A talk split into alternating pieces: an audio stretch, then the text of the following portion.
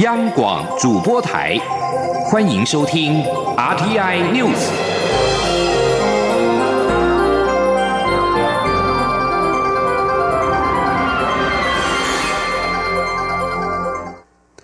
各位好，我是主播王玉伟，欢迎收听这节央广主播台提供给您的 RTI News。今天是二零一九年七月五号，新闻首先带您关注。蔡英文总统在四号晚间播出的电视专访中，被问到美中台三方关系，总统表示，自由、民主、人权是台湾的价值，并与其他理念相同国家共同让此价值变成区域的稳定力量。所以，台湾没有在美中之间押宝的问题，只有自己角色认知的问题。总统也坦言，这几年过境美国时能够见面或沟通的对象，确实反映出台美关系在改善加温当中。今天记者欧阳梦平的采访报道。蔡英文总统即将在十一号率团访问加勒比海友邦，并将过境美国。蔡总统在四号晚间播出的专访中表示，这几年在美国过境的许多待遇都有改善，尤其新闻采访放宽许多。他在过境时也会与在地的国会议员、台侨领袖以及智库接触。总统并指出，这几年过境美国时，都可以感受到美方诚意相待的用心。过境时见面或沟通的对象，也确实反映出。台美关系在改善加温当中。对于主持人担心，当台美关系好时，两岸关系是否会出问题？总统表示，台湾有自己的价值，并与其他理念相同国家共同让自由、民主、人权成为区域稳定的力量，所以没有在美中之间押宝的问题，只有角色认知的问题。总统说。自由、民主、人权，这就是我们的价值好！那我们跟其他理念相同的国家共同来维维持这个价值，让这个价值在这个区域里面变成是一个稳定的力量，那就变成是说，我们不仅是海峡两岸呃的呃。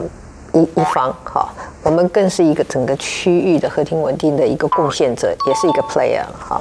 所以呃，在这种情况下，并没有所谓的押宝的问题，而是是说你自己的角色的认知的问题。对于有人担忧台湾被当成棋子，蔡总统则认为不要太小看自己。他表示，台湾其实是很重要的存在，不仅是民主自由的标杆，也是成熟的自由经济体，对许多国家的发展都是很好的典范。而这种典范的存在，对区域稳定也有意义。既然台湾的存在有意义又重要，为何担心自己会变成棋子？至于是否要在民主与荷包之间择？得一，蔡总统说，有这种想法的人应该不少，但把逻辑转一下，如果没有民主自由，荷包守得住吗？他认为，任何经济发展到一定程度，一定会面临分配、劳工、环保等问题。如果没有民主机制解决这些问题造成的社会冲突，经济发展一定会被拖住。另外，外传蔡总统这次出访去程将过境纽约，府方虽然尚未证实。但蔡总统在专访中谈到，他曾经在康奈尔大学念书，对纽约并不陌生。他还介绍了许多纽约的美食。中央广播电台记者欧阳梦平在台北采访报道。而在两岸关系方面。台北市长柯文哲四号出席台北上海双城论坛，重申两岸一家亲。陆委会表示，任何刻意在交流当中设计的通关密语，都不应成为两岸交流的典范模式。尤其是中共习五条倡议探索一国两制台湾方案，又罔顾台湾民意，诸多作为都与两岸一家亲相互矛盾。前天记者王兆坤的采访报道。陆委会副主委邱垂正表示。两岸政策是中央的职权，政府支持合于规范，不设政治前提，有助相互理解的两岸交流。任何刻意在交流中设计的政治要求、通关密语，都不应成为两岸交流的典范模式。邱垂正指出，中共提出“习五条”，并扩大对台政军威胁，扩大统战分化渗透力度，意图以单边强势作为，罔顾台湾民意，推动统一进程。邱水正说：“这与他所声称的两岸一家亲相互矛盾，这也是台湾民众无法认同的原因。地方首长在进行两岸交流时，需要充分台反映台湾的主流民意与民主价值，以维护台湾的整体利益。关于柯文哲表示，双城论坛是目前两岸间唯一正式沟通平台。邱垂正指出，双城论坛是城市交流平台，但不是两岸间唯一的正式沟通平台。中央政府并未授权地方政府进行任何沟通，因此不需有过度延伸扩张而产生不必要的困扰。至于柯文哲提到既有的政治基础，邱垂正表示尊重柯文哲的解读，但陆委会认为。我政府现行两岸政策是在既有的政治基础、尊重历史事实的立场上推动，内容包括尊重一九九二年两岸两会所达成的若干共同认知与谅解的历史事实。我方依据中华民国宪法及两岸条例处理两岸事务，我方尊重两岸过去三十年来交流合作的成果。我方会依据台湾的民主原则及普遍民意处理两岸事务，任何的两岸决定。要由台湾人民来决定。中央广播电台记者王兆坤台北采访报道。继续关注国内政坛焦点。为了整理公开政治历史档案，以落实转型正义，立法院临时会在四号三读通过了政治档案条例，明定政府机关应于六个月之内完成与威权时期相关的政治档案清查，而政党附随组织所保管的政治档案，经促展会认定为国家档案之后，也必须在指定期限内移归档案局管理。举凡因此是二二八事件、美丽岛事件、陈文成等事件的相关文件，未来将有机会顺利解密、公诸于世。前天记者刘玉秋的采访报道。为回应社会各界对于公开政治档案的期盼，并使促进转型正义条件中关键的调查工作得以顺利进行，立法院赶在临时会结束前三读通过政治档案条例，明定国发会档案局可征集、整理、保存及开放应用政治档案，而政治档案的适用范围不以政府机关档案为限，也包含政党、附随组织及党营机构所保管自一九四五年八月十五日起至。一九九二年十一月六号为止，与二二八事件动员戡乱体制、戒严体制相关之档案或各类记录及文件。三读条文明定，政府机关必须在法案施行日起六个月内完成政治档案清查，并编制目录报送档案局，必要时可延长，但最多不可超过六个月。至于政党、附随组织及党营机构所保管的政治档案，经过促长会认定为国家档案后，也必。须在指定期限内移归档案局管理，并做成清澈记录。若政党、附随组织或党营机构拒绝将审定的政治档案移归为国家档案者，处新台币一百万元以上五百万元以下罚款；若以毁弃、损坏、隐匿之方式或导致档案不堪用者，则可处五年以下有期徒刑。虽然国民党强烈抨击此法针对性太强，有政治清算的疑虑，但民进党强调找出真。相才能走向和解。民进党团干事长管碧林表示，促转会曾发函，想调征集各机关给予陈文成、林宅血案的相关档案，至今未果。唯有政治档案条例通过，这些历史真相才能大白。管碧云说：“我们的政府的机关的官员在种种档案的管理上面，基本上的一种保守的心态，这不是人治可以解决的。这不是说总统一声令下，或者是部长一声令下，要什么档案就可以有什么档案的。真相在这个国家要被揭露，是一种文化的典范的第一。这个典范的第一，对有些人来讲是何其的困难。我们非常需要这个法案。”三读通过的条文也简化解密程序，对保密超过三十年的政治档案，除了由法院视为解除机密外，涉及档案当事人或继承人的政治档案不受三十年解密限制，加速开放政治档案。同时，政治档案中所记载的公务员、证人、检举人及消息来源的姓名、化名、代号及职称也应予公开。中广电台记者刘秋采访报道：陈文成命案等事件未来有望解密。陈文成博士纪念基金会董事长杨黄美信表示，这是迟来的正义。但是条例规定，机密档案应于机关完成政治档案清查之后六个月之内完成。解降密检讨，他认为这样子太慢，应该在一个月之内进行解密。促展会指出，政治档案条例对于政治档案之征集、解密。应用应用开放有特别的规范，有助于还原历史真相。根据政治档案条例的规定，陈文成命案和林宅血案，如果要永久保密，必须经过国安会的同意。同样是关于司法改革，为了促进司法改革，最高法院在四号起实施大法庭新制。未来如果有法律见解歧义或者具有原则重要性，法官将可依职权或由当事人具状申请提案，启动大法庭程序。提案如果合法，将由十一名成员组成的大法庭进行裁定，对于案件产生拘束力，再由审判庭以大法庭的见解为基础，做出终局裁判，逐步让终审法院的法律见解能够统一，以增进人民对司法判决的可预测性及信赖感。司法院长许宗力表示，将来。人民不用再担心法院像月亮一样初一十五不一样，能够信赖司法是公正的。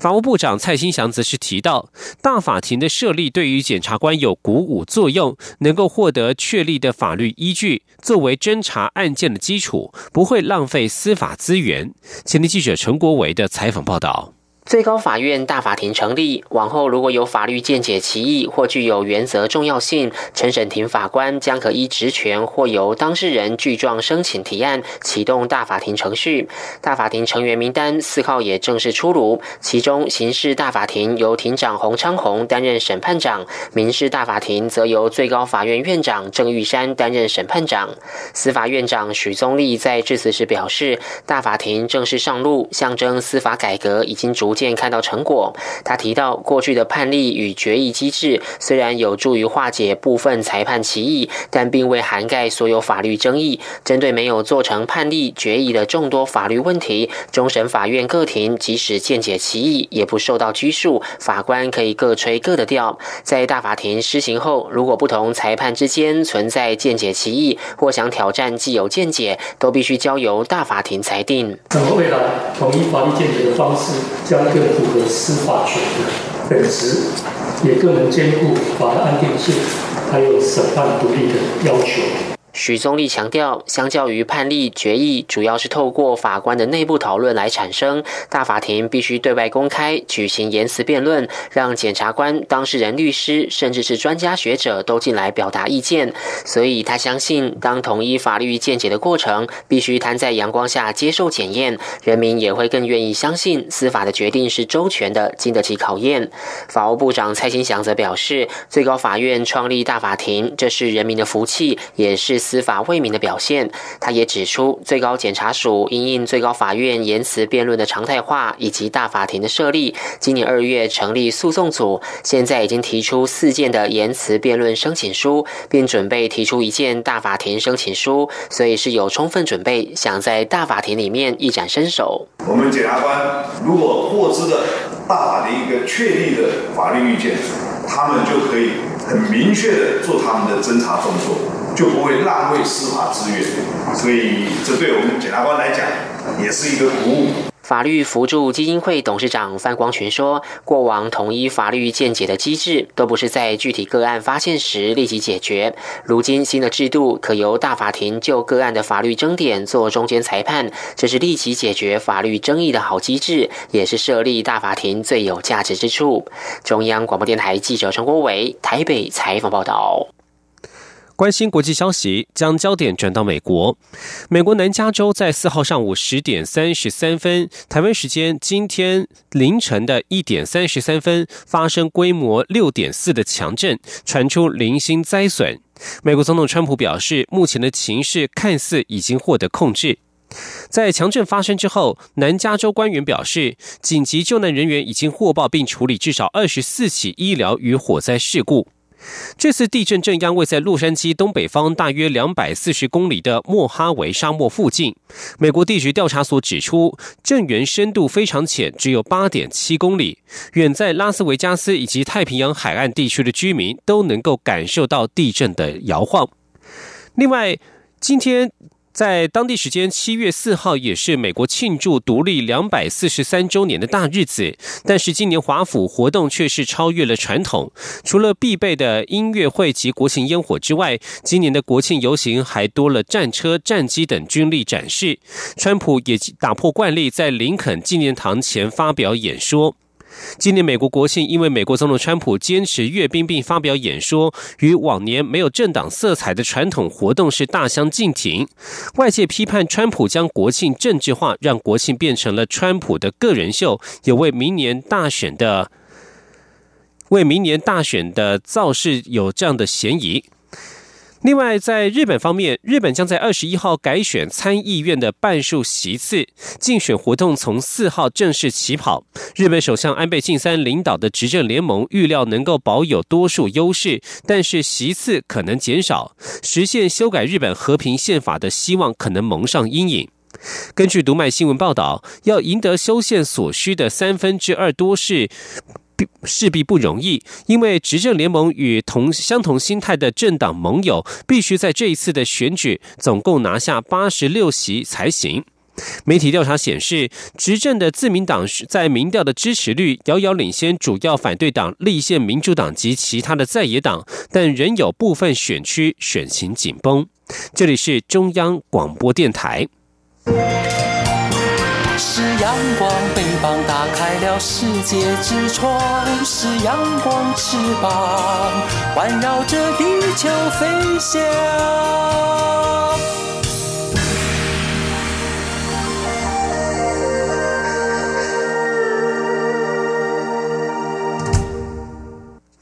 各位好，我是主播王玉伟，欢迎继续收听新闻，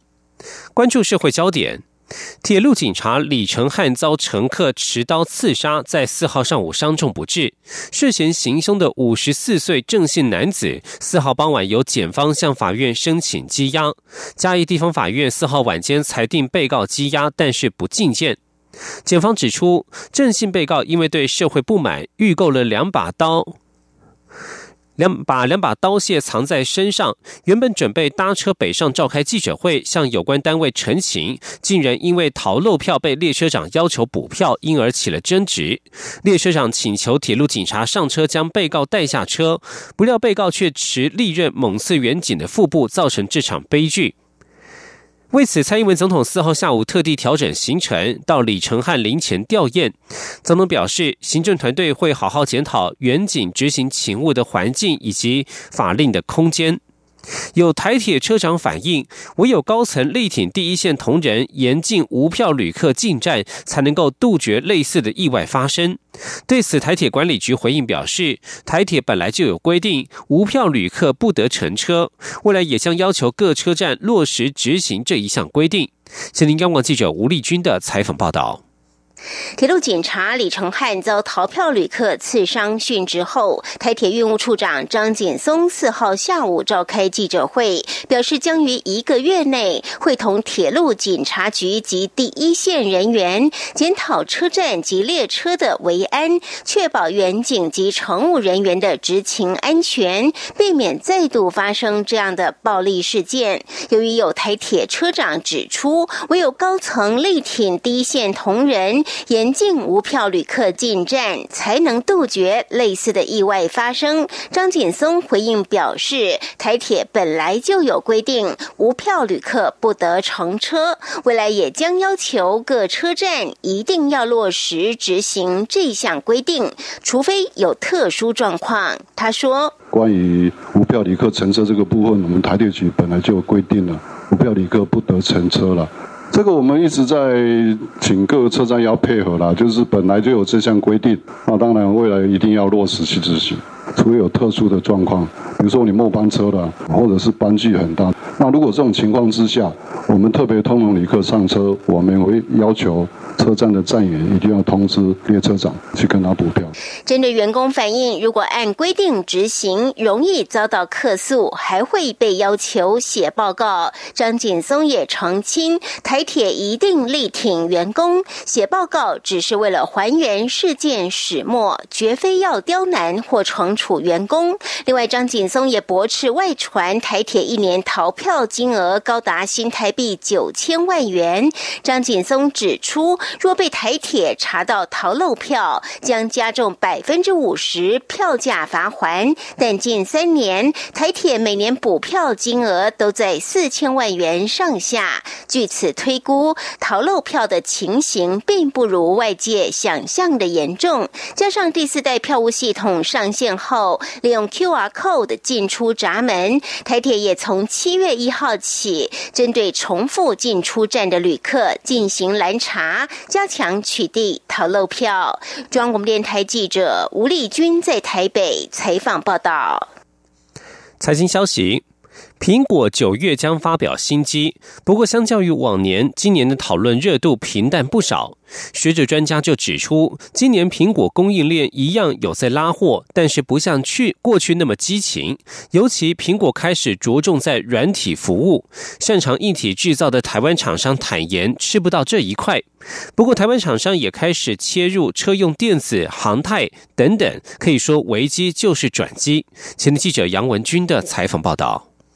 今年苹果新品依然在九月发表，不过往年此时供应链拉货消息不断，总是炒热苹果供应链股价，但今年却平淡许多。难道苹果光环已不在？中华采购与供应管理协会执行长赖树新指出，苹果供应链今年没有什么兴奋的话题。虽然新机将于九月发布，但看起来只是镜头多加一颗。目前民众对外形的反应不是很好，所以苹果也开始专注。助其他商业模式转型。中华经济研究院驻研究员陈新惠则指出，今年苹果供应链一样有在拉货，但不像过去那么激情期待。但这也并非只是苹果的问题，包括华为、OPPO 都是三 C 产品都面临到创新的问题。举例来说，二零一四年大荧幕出现，让大家开始玩手游、上网追剧，但这几年的创新没有让大家增加换机的需求。尤其苹果开始着重在软体服务，擅擅长硬体制造的台湾厂商坦言吃不到这块，不过台湾厂商也开始切入车用电子、航太等，可以说危机就是转机。陈新会说：“只说短期上这些东西，它跟山西的差异在它的 life cycle 比较长，可能没有办法短期立即看到它的效果。另外就是说，它相对的产业聚落还是没有像山西在台湾这么的活跃跟密集。这一次的这个中美贸易纷争或整个这个手机这个。”氛围的一转不一定对我们来讲全然是威胁，我觉得我们还是有机会。有陈新会也提到，这一波台商转单方面，就有厂商指出，希望客户跟市场是多样的，不要过度集中在中国大陆，因为不希望像过去一样，为了一颗苹果去扩大产能，后来苹果一下修产量就受到影响。中央广播电台记者杨文君台北采访报道。继续关注是台湾农业的新产品。江荷花因为不怕高温，被称为是热带郁金香。台湾约在三十年前引进台湾。农委会高雄区农业改良场经过十年的努力，首度育成两个本土新品种粉钻以及胭脂，并且将过去大多作为切花用途的江荷花一举变身成为盆花，预计明年量产上市。一盆花的价格在新台币一百到一百五十元之间。前的记者陈林信宏的采访报道。江荷花是原产于泰国的热带花卉，台湾在三十年前引进，不过市场多以做切花为主，一株拍卖价格约新台币五到十元，捧花市场非常稀少。为了让江荷花更具有竞争力，农委会高雄区农业改良场经过十年的努力，育成高雄一号粉钻以及高雄二号胭脂两个新品种，且是三十年以来台湾首次拥有的江荷花本土新品种，让在夏季高温少见的花卉市场增添了胜利军。厂长戴顺发说：“以往的老品种青麦粉哈是粉红色的哈，它是切花的品种，株高比较高。那我们现在新的品种都是盆花用的，所以株高比较矮哈。那它特性就是耐热、好种、花期长。那呃，江荷花高雄一号它是。”淡淡的粉红色，那包片相当的美丽哈。那高雄二号胭脂它是紫红色的，那都适合我们居家的环境来利用。江荷花由于颜色繁多，有白色、粉红、洋红、紫色以及黄绿色等，在夏季盛开的花田，常成为网友捕捉的美景之一。部分农友也在花季时开放栽培区供民众参观以及采购，但目前多数仍是采收切花后送到拍卖市场。至于高雄区农业改良场新育成的粉钻和胭脂两款新的江荷花品种，则相当适合做成盆花，观赏期长，可以从每年的六月开花后，一直持续到十月下旬。冬季休眠后，隔年又会再长芽开花。农改场也希望在明年量产后，能成为花卉市场的明日之星，让目前年产值六百万元的江荷花市场能够进一步突破。中央广播电台记者陈林信鸿报道。对儿童来说，喜欢看动物可能多过于赏花。国立故宫博物院首度与台北市立动物园、高雄寿山动物园以及新竹市立动物园、国立海洋海生海洋生物博物馆合作，从今天起在台北院区推出专为国小儿童策划的故宫动物园特展。今天央广记者杨仁祥、江昭伦的采访报道。到故宫逛动物园有没有搞错？国立故宫博物院史上头一回邀请台北、高雄与新竹三个公立动物园以及国立海洋生物博物馆联合推出专门为小朋友策划的故宫动物园暑假限定特展，将故宫收藏古画中关于描绘动物的精彩作品，对照现代生物照片、标本以及互动影像一同展出。看到古画中出现熟识的动物，小朋友果然很快进入状况。正好也顺便照镜子，有没有人没有看到他在照镜子的？就超可惜的哦。是啊，我有啊。镜子在哪里？镜子啊，太了！由于是专门为儿童办的展览，展品文字介绍并不多，主要是让小朋友了解过去的人是怎么称呼我们现在熟悉的动物，像是古画中的邹鱼，其实就是现在的白虎；清代画家郎世宁所绘的果然，则是马达加斯加环尾狐猴。台北市立动物园还特别出借标本，让小朋友看了更有感觉。展场中还出现了十二生肖、鱼、鸟、青蛙等古画，精准的身体细节描绘，连生物学家看了都啧啧称奇。当然，也有看起来不怎么像的孙尼，其实画的是古代狮子。由于古代人很少看到狮子，因此添加了想象，才会出现既古怪又幽默的模样。故宫希望借由这次特展，拉近故宫与小朋友的距离。故宫书画处副研究员何延全说：“因为小朋友看到动物，大家最亲切，对，那吸引他们进展场，让他们感受一下古画的魅力。那对他们讲可能没有魅力，可是我们就借一些那个互动的手法，让他们可以有机会可以亲近这些古画。那将来有机会，就是在他们的内心深处埋下一颗种子，将来哪一天发芽，不知道这样子。”保育专家们也希望借由这次故宫动物园特展，让小朋友认识保育的重要性。台北市立动物园园长金世谦说。看到过去的历史上，我们的祖先们怎么样的看待这些生物，那回头想想，我们的未来留给我们子孙什么样的东西？以后他们不应该只留存在文件上、照片上或是书画上，而是还能活生生的在我们的环境中持续的存续。炎炎暑假来临，爸爸妈妈不妨带着小朋友走一趟故宫，看故宫动物特展，瞧瞧古画中有哪些神奇宝贝，还能欣赏动物偶戏演出，并参与生态课程教育活动，共度美好时光。中国电台记者杨仁祥、张超伦台北采访报道。体育消息。台湾网球一姐谢淑薇四号出赛温布顿网球锦标赛女双首轮，与捷克搭档史翠可娃是以六比二、六比一直落二，强势碾压对手晋级，全场只丢掉三局。第一盘在谢淑薇爆发之下顺利开场，对手虽然在第二局拉出一波攻势，但仍然被谢蛙佩夺下，更进一步把比分差距拉大到五比零。之后虽然接连丢掉两局，仍然是以六比二夺下了第一盘，一发成功率达到百分之八十。而谢蛙佩在第第二盘继续碾压对手，是以三比零拉开比分，最后是以六比一拿下第一、第二盘，不到一个小时就结束比赛。而在日本宫崎举行的小马联盟亚太区青棒资格赛，前几天因为下雨进行到第三局，由中华队对韩国的保留比赛，四号继续进行。最终，中华队是以六比二击退韩国，顺利取得亚太区冠军，将在八月一号到六号前往美国德州拉雷多参加二零一九世界青棒锦标赛。以上新闻由王玉伟编辑播报，这里是中央广播电台台湾之音。